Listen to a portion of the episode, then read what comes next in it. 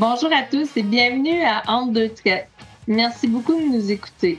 Je suis Sabrina Caron et je suis ici avec mon ami et collègue producteur laitier Jean-François Janel. Salut Jeff, comment ça va? Allô Sabrina, bien content de retrouver le micro euh, après le dernier épisode que j'ai dû manquer. Euh, la, l'ensilage a décidé que c'était le moment de, d'être récolté, puis ça, ben, je pouvais pas ostiner ça. Fait que Dame Nature étant de mon côté, j'ai dû m'absenter. Je m'en excuse, mais je suis là je suis bien content pour cette entrevue aujourd'hui avec Monsieur Brian Van Dorval. T'as dû t'absenter dernière minute, mais en fait, euh, on n'a tellement pas eu un été euh, pas agréable, mais euh, côté météo, qu'on qu'on était très compréhensif à ta situation parce que quand il s'est mis à faire beau, on, se dépêchait tous à faire les travaux. Donc, euh, c'est ça. C'est ça qui est. Quand c'est le temps, c'est le temps. Aujourd'hui, en deux traites, Sabrina, on va parler de méthane. Euh, on sait que le méthane, c'est un puissant gaz à effet de serre, puis que les vaches en produisent quand même pas mal. Ça, c'est certain. Et dans le contexte où les producteurs laitiers du Canada se sont engagés à atteindre la carboneutralité d'ici 2050, euh, il y a certainement des efforts à faire concernant le méthane. D'ailleurs, le gouvernement du Québec là, il a justement annoncé un aide de 3,6 millions de dollars pour aider à réduire les émissions de méthane dans la production laitière. Il y a aussi des avancées génétiques qui pourraient nous aider à réduire les émissions de méthane de nos vaches. On parle de tout ça dans un instant avec notre invité Brian Van Dormal de Lactanet. Restez là.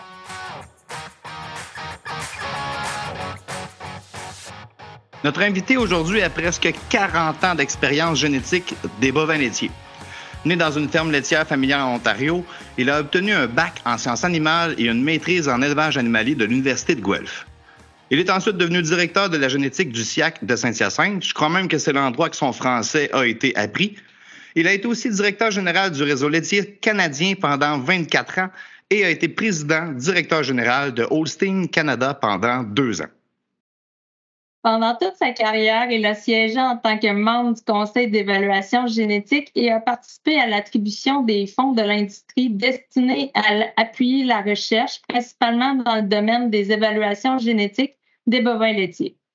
Il a participé directement à la mise en œuvre de tous les systèmes et services d'évaluation génétique actuels au Canada. À l'international, il a été le représentant canadien à Interbull pendant 25 ans et le récipiendaire du prix président de l'ICAR en 2016. Brian Van Dormel, bienvenue à Entre deux traits. Bonjour, merci. Euh, merci pour l'invitation et euh, l'opportunité de vous en parler sur ce sujet important. Merci, Brian, de prendre le temps justement d'être avec nous. On est vraiment fiers de recevoir quelqu'un avec une feuille de route euh, si longue et impressionnante, puis je suis convaincu qu'on pourrait en trouver plus, il y en aura encore. Tous ces efforts ont été récompensés avec le prix de distinction de l'industrie de l'amélioration des bovins laitiers 2023, il y a quelques semaines seulement. Sincèrement, un énorme bravo. C'est quoi le secret de la longévité dans le secteur? Euh, ça, c'est facile. C'est ma grande passion pour la génétique et je dois également admettre que j'ai eu beaucoup de chance d'avoir occupé des postes de direction dans l'industrie laitière canadienne depuis plusieurs années.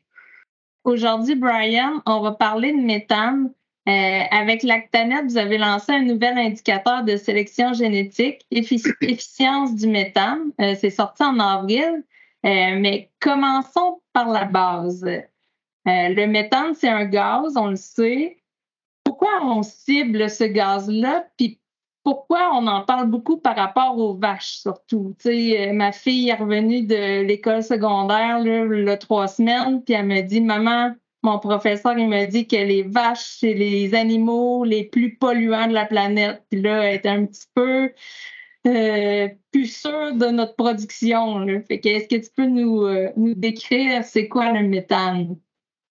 C'est vraiment important de commencer à la base. Donc, euh, lorsqu'on parle de les gaz à effet de serre, on parle de trois formes de gaz. Premier, c'est le dioxyde de carbone. Puis ça, ça représente 80% de la gaz euh, GSE, euh, GES là, au Canada. Après ça, un deuxième, c'est euh, l'oxyde nitreux. Et ça, ça représente 8% Puis la dernière, la troisième gaz, c'est le méthane qui représente 14% Donc, ce n'est pas le pourcentage qui est le plus important, le méthane, mais c'est la manière que cette gaz-là est émis et que lorsque le méthane est émis, c'est vraiment intense au niveau du climat, mais la durée de cette, euh, de cette intensité-là est beaucoup moins longue que euh, euh, le carbone, le dioxyde de carbone. Ceci dit aussi que finalement, c'est vraiment au niveau de la méthane que le secteur agricole produise le plus. Donc, le secteur agricole au Canada représente environ 10 des gaz, euh, des gaz euh, au Canada. Et de ces 10% là c'est seulement 1% 1 à 2% qui est, émis par le secteur des bovins laitiers. Donc, le secteur, quand même, représente très peu, juste 1 ou 2% du gaz euh, que, nous émettons au Canada. Mais euh, en tant que l'industrie laitière, euh, nous voulons être responsables et de faire notre part pour réduire les émissions produit par le secteur des bovins laitiers. Donc, pour nous, c'est vraiment une petite portion parce qu'au Canada, on a plusieurs d'autres sources euh, de ce gaz-là, des émissions au, niveau canadien. Si on, ramène le tout à notre production laitière, justement, comme vous en parlez, quand on regarde tous les GES, autant à la ferme qu'en dehors de la ferme, qui sont émis lors de la production d'un kilo de lait, ça, ça se trouve être le méthane qui est le plus grand contributeur à l'empreinte écologique du lait. Oui. En fait, en fait, c'est le méthane, c'est parce que c'est les animaux, c'est les bovins, c'est la gestion de bataille sur une ferme laitière qui produisent à peu près la moitié du, gaz GAES que, qu'on produit pour chaque litre de lait produit. Euh, il, y a aussi le gaz produit par la production des aliments, euh, la gestion des fumiers et d'autres éléments, mais c'est vraiment la moitié est due au fait qu'on garde les animaux. Donc, c'est les animaux. Et si on peut contrôler ou réduire les émissions de méthane produites par les animaux, là, on peut réduire l'empreinte carbone de, chaque ferme laitière. Puis de manière générale, quelles sont les stratégies qui peuvent être utilisées pour compenser ou réduire les émissions de méthane à la ferme? Euh, en fait, je, ne suis pas un expert pour parler de la manière de réduire les émissions pour le ferme au complet, euh, parce qu'il y a des, des, éléments associés avec le sol, la gestion des sols et aussi la gestion du fumier. Donc, euh, je peux je peux pas en parler là-dessus. Mais au niveau des animaux, on a vraiment deux approches euh, qu'on peut utiliser qui sont actuellement connues. Euh, puis ces approches-là, premièrement, c'est euh, on peut ajouter des additifs ou des suppléments à la ration euh, alimentaire des animaux. Et une deuxième, deuxième manière, c'est une deuxième manière consiste à la sélection génétique pour trouver les animaux supérieurs et faire la sélection de l'amélioration génétique. C'est les deux approches. Vous parlez justement de la génétique. Puis, je, sais qu'il y a des recherches qui ont été lancées pour répondre à la question suivante, puis je la pose et c'est une grande question. Est-ce que la sélection génétique peut être utilisée pour réduire les émissions de méthane, lutter contre le réchauffement planétaire, puis améliorer l'efficience des bovins laitiers? Mais certainement, à mon avis. Et en fait, je dirais même plus que ça, c'est que je pense que la sélection génétique sera la voie la plus importante pour atteindre cet objectif-là. Euh, lorsqu'il existe une variation entre les animaux, c'est là où euh, on peut faire l'amélioration génétique. Ça prend la variation. Si les animaux sont tous identiques, il n'y a pas de variabilité, on ne peut pas faire la sélection génétique. Mais on sait qu'il y a la variabilité pour la, production de méthane entre les animaux. Donc, ça veut dire que l'outil euh, associé avec une approche, euh, utiliser la sélection génétique pour progresser la population dans une direction souhaitée. On va en apprendre plus comment la sélection génétique peut contribuer à réduire les émissions de méthane avec Brian Van Dormol dans un instant, mais avant, voici un court message de notre commanditaire. Comme chef, je composte beaucoup. C'est ma façon de redonner à la terre. Salut Jeanne. Comment les producteurs laitiers soin de notre planète? À la ferme, on composte le fumier. Ça permet de réduire notre empreinte carbone. Le fumier enrichit aussi le sol, ce qui aide à faire pousser les récoltes. Ah, c'est comme le cercle de la vie. Oui, on travaille à bâtir un avenir durable. Moi, je suis partante. Et toi? Je suis partant. C'est ça, l'avenir laitier. Carboneutre d'ici 2050. Nous sommes de retour avec Brian Van Dormal, chef des services chez Lactanet. Brian, donc en réponse aux besoins de l'industrie laitière, vous avez regardé la génétique comme solution. Pourquoi? Euh, vous avez parlé que là, il y avait une différence entre les animaux. Et puis, c'est quoi les avantages de la génétique par rapport aux autres stratégies? Mais lorsqu'un producteur laitier a modifié la ration alimentaire euh, d'une vache en ajoutant des additifs ou des suppléments, euh, il, y a il peut avoir sûrement des, résultats positifs. Je ne peux pas vous dire euh, jusqu'à quel pourcent de réduction ils peuvent atteindre à cette approche-là, mais euh, une chose qui est évidente, c'est que lorsque euh, le procteur arrête d'utiliser ces, ces aliments-là, ces additifs et suppléments, l'amélioration est terminée. Et, et, la vache revient à ce qu'elle avait produit auparavant. Euh, lorsqu'on utilise la sélection génétique, chaque avancée euh, dans la bonne direction est permanente et se transmet d'une génération à l'autre. Donc, c'est là où on peut bâtir euh, un troupeau en, mettant une certaine base, puis on peut commencer la sélection pour améliorer ce caractère-là une génération à la fois. C'est seulement, c'est une solution à long terme. C'est pas une solution qu'on va atteindre des, objectifs énormes dans, les trois ou cinq prochaines années. Mais lorsqu'on vise euh, l'année 2050, c'est vraiment l'outil qui va nous aider le plus, à mon avis.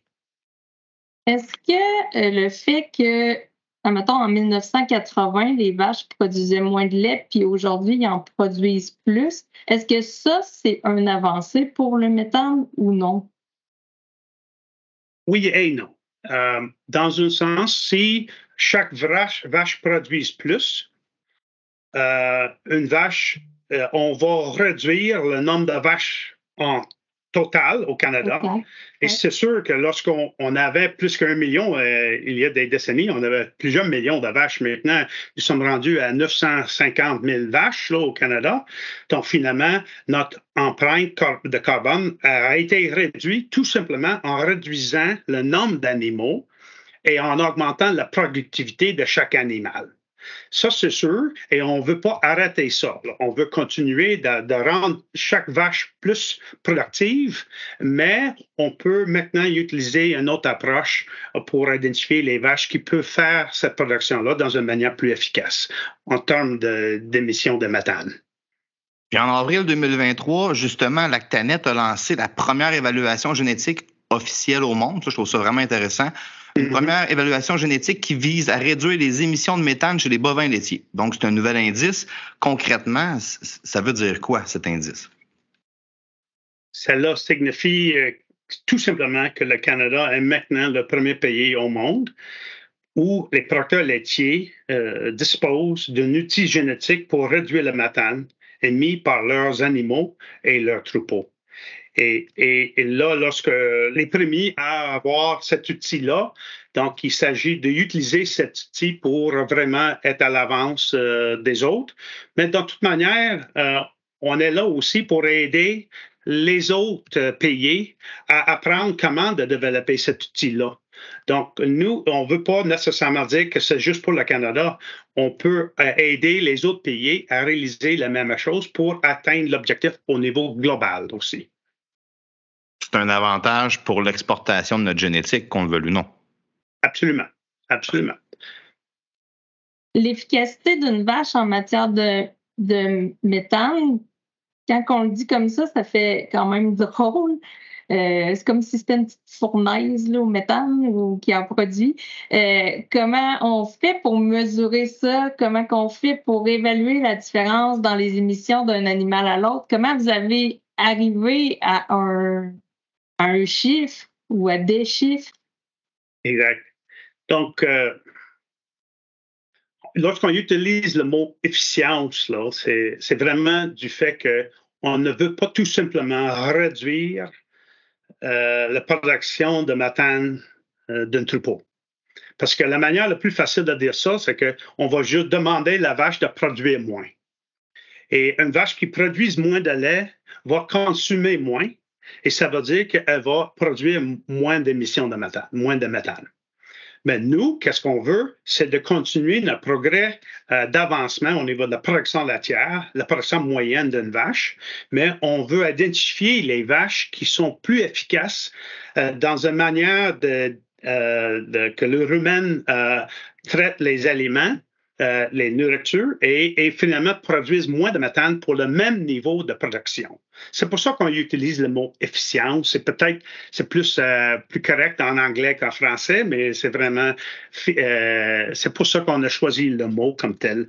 Et ça, ça décrit aussi notre objectif de de sélectionner pour une vache plus efficiente dans la manière qu'elle utilise les aliments consumés et, et produit moins de méthane c'est qu'au début, quand vous avez commencé à faire les recherches, vous avez mesuré combien chacune des vaches produit du méthane?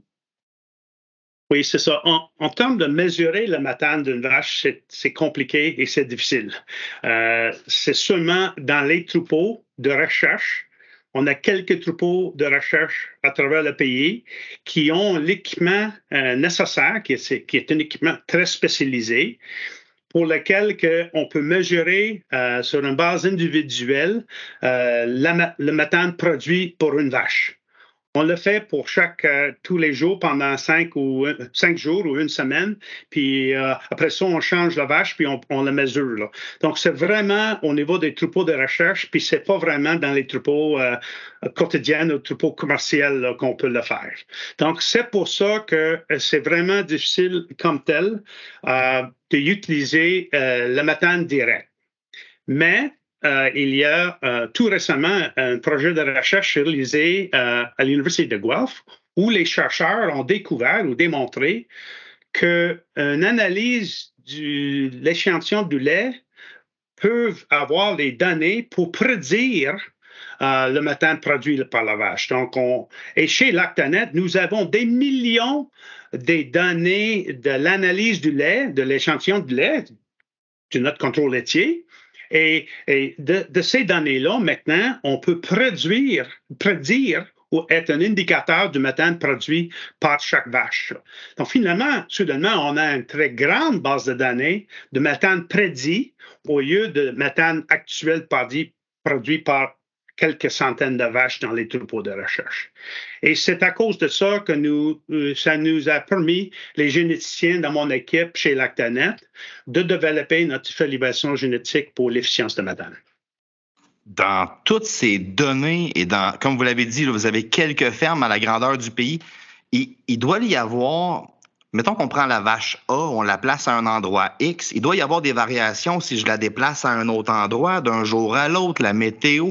Il doit y avoir des choses qui font que ma vache ici au centre du Québec, si je la transporte en Colombie-Britannique, elle fera peut-être pas la même production de méthane. Est-ce qu'il y a des variations dans tout ça? Absolument. Premièrement, il y a la variation entre les vaches dans le même troupeau.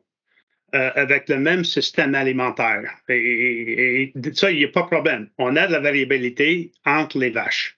C'est sûr que si on prend deux troupeaux, euh, puis deux troupeaux voisins, puis un alimente avec d'autres, un, un, produit, une ration, puis un autre avec un autre, les vaches peuvent probablement produire des choses, le méthane différemment. Et aussi à travers euh, le pays, dans les provinces différentes, le climat, l'environnement différent, tout ça. Et, et c'est pour ça que nous pouvons pas utiliser les données brutes. Euh, nous utiliser ces données brutes dans un système d'évaluation génétique dans lequel on tient compte du fait que cette vache-là, aujourd'hui, est en tel troupeau, nourrie avec telle ration et dans une telle province et, exactement avec tel climat, tel environnement, telle gestion de troupeau, puis une autre vache est dans un autre troupeau avec un autre système de gestion puis un autre climat. Et une autre ration. Donc, finalement, on utilise un système d'évaluation génétique où on évalue chaque vache par rapport à ses contemporaines à l'intérieur du même troupeau pour identifier ben, pourquoi elles produisent plus, puis une autre vache dans le même environnement produisent moins. Et c'est ça, c'est pour ça que nous avons des évaluations génétiques. Et aussi, dans ce cas ici, on prend aussi l'ADN de chaque vache pour aider à améliorer la précision en utilisant des évaluations génomiques. Donc, euh, ça, ça, aide, ça, ça avance la, la, la, fiabilité ou la précision de ces évaluations génétiques en même temps. Vous avez parlé de génomique, puis je vous prends au bon. Est-ce que les personnes qui font des analyses génomiques de leurs vaches, est-ce que ces analyses-là vous aident dans vos recherches? Est-ce euh, que c'est des données qui sont partagées ou c'est confidentiel avec seulement. J'y vais plus loin. Je parle présentement d'un programme Elevate avec le, le SIAC. Je sais très bien que ces, ces données, est-ce qu'elles vous sont partagées? Est-ce qu'elles contribuent à l'avancement général de, de, toutes ces données? Oui. On la manière que ça fonctionne, c'est euh, des fournisseurs de services, comme vous avez mentionné, et d'autres qui, euh, qui prend l'échantillon de l'ADN de chaque mm-hmm. animal. Cet ADN-là est analysé dans un laboratoire complètement indépendant de tiers partie. Puis c'est le laboratoire qui nous envoie les résultats de l'analyse de l'ADN. Donc, nous, on a un, génotype de chaque animal. C'est pas ces compagnies qui l'ont euh, qui l'ont le génotype, c'est l'Actanet qui a le génotype. Et c'est sûr que nous avons maintenant dans la base de données chez nous plus de 7 millions de génotypes des bovins laitiers à travers l'Amérique du Nord et, et internationale aussi, des, des, des, femelles et des vaches internationales. Donc, c'est sûr, euh, c'est à cause de ça que nous avons pu développer un système d'évaluation génomique pour l'efficience alimentaire parce qu'on a déjà les génotypes de plusieurs vaches qui ont aussi l'analyse de l'échantillon du lait pour avoir le, le méthane prédit. Donc, tout ça, là, ça va ensemble. Toutes ces données-là, c'est dans notre banque de données, et puis ça nous a permis d'offrir ce nouveau caractère. Si je comprends bien, Brian, vous avez pris des analyses de lait des vaches, vous avez déterminé lesquelles étaient plus efficaces puis lesquelles étaient moins efficaces. Vous avez pris l'ADN de ces vaches-là, vous avez comparé puis vous avez trouvé où est la différence dans la chaîne d'ADN, j'imagine. En tout cas, je ne suis pas une experte. Puis là, à partir de ça, juste avec l'ADN, vous êtes capable d'identifier les animaux plus efficaces? Exact. Pour les jeunes génistes maintenant, ça fonctionne comme ça pour tous les caractères qu'on évalue aujourd'hui, une centaine de caractères, mais c'est exactement dans ce sens-là. On utilise les données brutes, les données de performance pour chaque caractère on utilise la généalogie de l'animal et on ajoute l'information de l'ADN des animaux déjà génotypés. Tout ça, s'est mis dans un grand pot, un grand pot mélangeur. On appelle ça un système d'évaluation génétique. Puis euh, avec ça, on est capable d'évaluer les animaux supérieurs et les animaux inférieurs pour chaque caractère basé sur généalogie, euh, données de performance de chaque animal et aussi l'ADN et ensemble, on donne ça. Mais ça nous donne des outils pour utiliser l'ADN d'un nouveau-né, euh, de deux semaines, puis on, peut regarder l'ADN, puis on peut déjà prédire avec une précision assez élevée maintenant euh, de son potentiel génétique. Et, ça, permis, même maintenant pour le méthane, l'efficience de méthane, pas juste pour la production laitière, fertilité et d'autres caractères. Puis euh, l'indice, j'imagine, est sur, 100, 100 étant la moyenne de toute la population. Euh, pour chaque caractère, on fixe, on définit une moyenne de la population. Puis, comme pour ce caractère-là, le taureau moyen, on, fixe un, un, un, code de 100. Puis après ça, on a une variabilité au l'entour de 100 qui, les sujets inférieurs sont dans les alentours de 85 et les supérieurs, les meilleurs, sont dans les alentours de 115. Donc, euh, quelqu'un sait bien, si on regarde un taureau à 110, là, c'est un améliorateur. Un autre à 105, c'est un bon taureau et meilleur, euh, supérieur à la moyenne de la race et, des chiffres en bas de 100 sont, sont moins désirés. Puis, un taureau, exemple, à 110, il améliore de combien? Est-ce que c'est énorme comme amélioration ou on sait que chaque petit pas est, non négligeable, mais est-ce que c'est, on a-tu une idée de grandeur? Qu'est-ce que ça Oui, on a, on, a, on a une très bonne idée de grandeur. Euh, une chose que je peux vous dire, c'est que l'héritabilité de ce caractère-là est, vraiment bonne. C'est modéré dans les alentours de 20% Donc, finalement, c'est un caractère pour lequel on peut euh, identifier l'amélioration génétique puis s'en servir de ça. Euh, les taureaux, le, le, volume de, le, volume de méthane produit par les filles d'un taureau à 105 est environ 3 kilos, 3 euh, kilos par année. Euh, et euh, donc, un, autre taureau à 110 va avoir doublé ça. Là. pour chaque, chaque point d'écart, on peut parler d'un volume de méthane de réduit pour les meilleurs, les meilleurs sujets je ne veux pas créer une compétition entre les races, mais est-ce qu'il y a une différence entre les races présentement? Absolument, on pense que oui, mais on ne le sait pas parce que tous ces projets de recherche, euh, les troupeaux de recherche au niveau canadien, ont des vaches Holstein seulement. Donc, toutes les, données de Matane aujourd'hui, c'est collecté jusqu'à maintenant, c'est pour les, sujets Holstein. Et finalement, euh, ça veut dire qu'on on a nos, nos, formules de prédiction de Matane seulement pour la race Holstein. Mais d'un autre côté, on peut dire aussi, c'est la race Holstein représente 94% de la population des bovins laitiers au Canada. Donc, pour le national, pour notre bien-être, pour notre secteur, si on peut améliorer la race Holstein, on, fait quand même assez. Euh, on fait un effort vraiment important. Euh, là, on, pour, juste pour être clair pour euh, les auditeurs, on ne parle pas de manipulation génétique. Vous n'avez pas été modifié d'ADN ou quoi que ce soit dans les, animaux, les nouveaux taureaux. C'est vraiment de la sélection génétique. Oui, oui. c'est correct et, merci pour avoir fait cette distinction-là parce que des fois, on utilise le mot génétique puis on pense que c'est la manipulation. Mais pour nous, comme, euh, comme pour n'importe quel autre caractère, on a des évaluations génétiques depuis une trentaine d'années, 40 euh, ans, quasiment ma carrière au complet. Et finalement, euh, qu'est-ce qu'on fait? C'est que à l'intérieur de chaque troupeau, nous pouvons identifier les meilleurs sujets avec un bagage génétique supérieur. Puis la même chose au niveau des taureaux qui sont offerts par les compagnies et que finalement un producteur laitier peut choisir ses meilleurs taureaux pour accoupler à les meilleures vaches pour améliorer chaque caractère. Et c'est comme ça que nous avons fait beaucoup de progrès génétiques pour la production laitière, pour la fertilité, la longévité, la résistance aux, maladies et tous les autres caractères. Donc maintenant, on pourrait le faire aussi pour l'efficience de matin. J'aime ça, on parle des vaches, mais on parle des taureaux parce qu'évidemment, pour, pour qu'il y ait des vaches, ça prend des taureaux.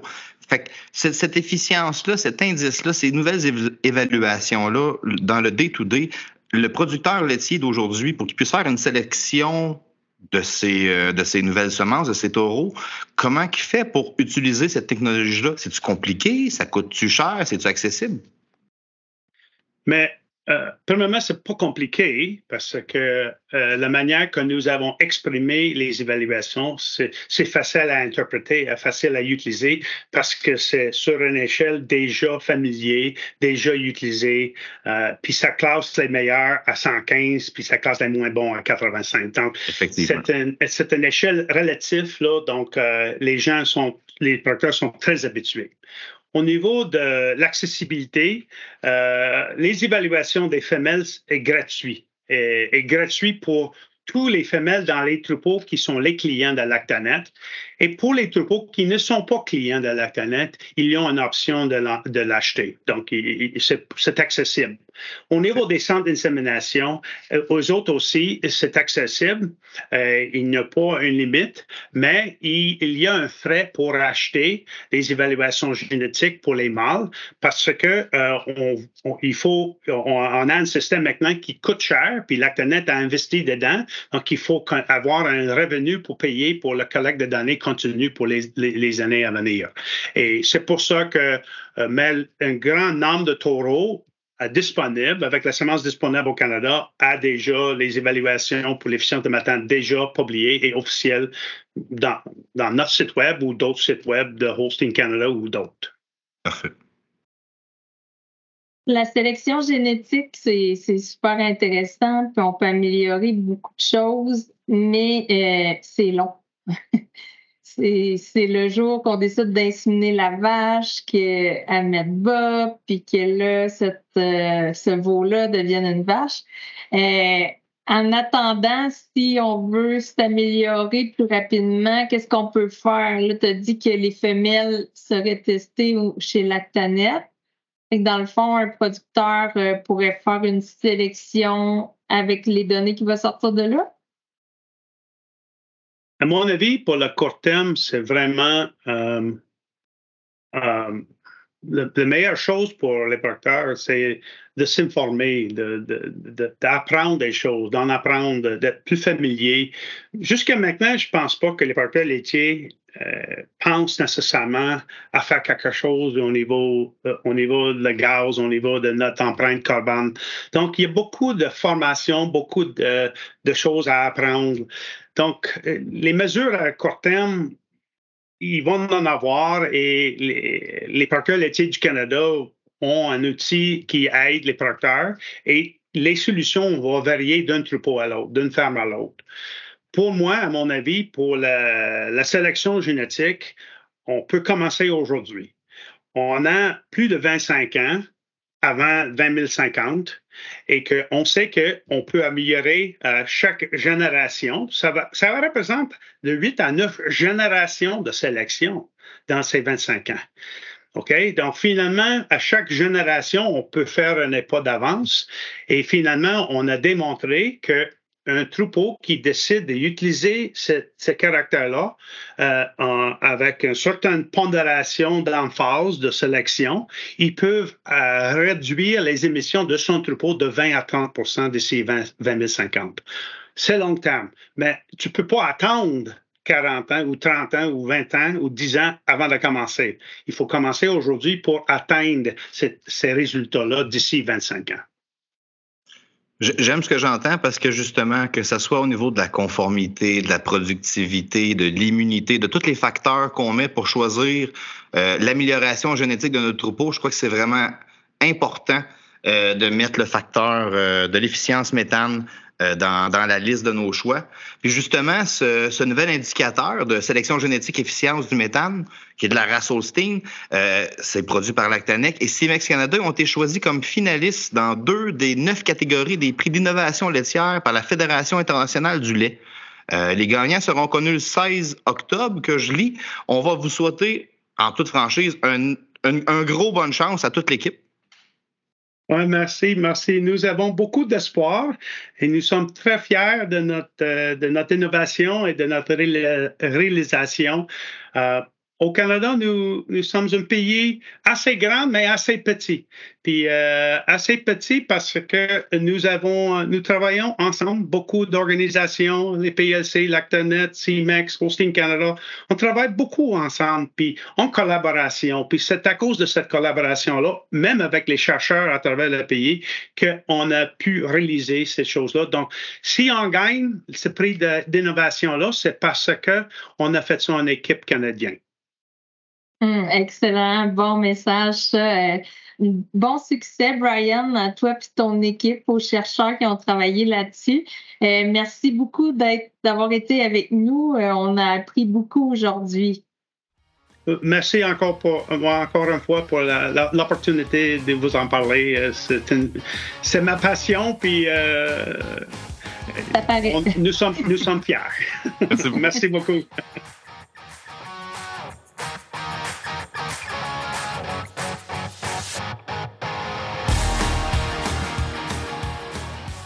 C'est déjà tout pour cet épisode dans deux traites. Euh, oui, JF, ce fut très intéressant et euh, cet indice génétique-là a sorti en avril. Je ne sais pas si toi, tu en avais entendu parler. Effectivement, euh, c'est un indice que, que je connais depuis avril aussi, oui. J'avais vu passer, mais tu sais, je me demandais comment il en était arrivé à sortir une donnée. Fait qu'aujourd'hui, on a pu approfondir ça, puis euh, peut-être, euh, comme Brian a dit, euh, se former plus, assister à des formations sur le sujet dans les prochains mois serait peut-être avantageux pour nous d'apprendre plus. Puis après ça, maintenant, en ayant l'indice génétique, bon, on peut faire des choix là, en choisissant les taureaux pour nos vaches. Je pense que tu as raison, justement, c'est d'aller chercher plus d'informations. C'est un nouvel indice. C'est basé sur 100, comme qu'on connaît les autres indices. Fait que ça simplifie la, compréhension générale, mais je pense qu'il y a encore beaucoup d'informations à aller chercher là-dedans. Puis oui, euh, les centres de distribution de semences ont tout intérêt à mieux nous former, à, mieux nous en apprendre pour pouvoir faire des meilleurs choix. Euh, c'est pas demain, je pense, comme M. Brian expliquait, qu'on va voir les résultats, mais euh, l'objectif est pour 2050, donc il y a plusieurs générations de vaches qui vont passer au travers de ça. On va sûrement être capable d'améliorer notre 1-2% de l'empreinte générale du pays. Oui, puis comme Brian a dit, euh, c'est un caractère qui est héritable, dans le fond, qui, est facile d'amélioration, si je peux le traduire comme ça. Donc, euh, c'est possible de voir des résultats sur quelques générations j'ai aimé ce qu'il a dit, un, un, taureau à 110 versus le taureau à 105, sa différence de, de production en kilos de méthane, de comprendre que le plus faible est vraiment à 85, que les meilleurs sont à 115, ça nous donne des, des targets euh, en, en, excusant l'anglicisme, mais je pense que c'est quelque chose qui est vraiment bien de prendre en considération. Puis aussi, ben, je vais prendre quelques secondes, les, quelques secondes qui nous restent pour pouvoir remercier euh, les, gens euh, qui nous écoutent d'avoir fait l'écoute balado. Euh, si vous avez des idées de sujets ou des questions, des commentaires, écrivez-nous sur Facebook ou sur notre compte Twitter. S'il vous plaît, partagez ce balado avec vos collègues, vos amis, votre famille, tout le monde que vous connaissez. Un gros merci à notre invité Brian Van Dormal, chef des services chez Lactanet. Merci à notre réalisateur Bruce Sargent et à notre producteur Carl Bélanger. Merci à tous. À très bientôt pour un autre épisode dans deux traites.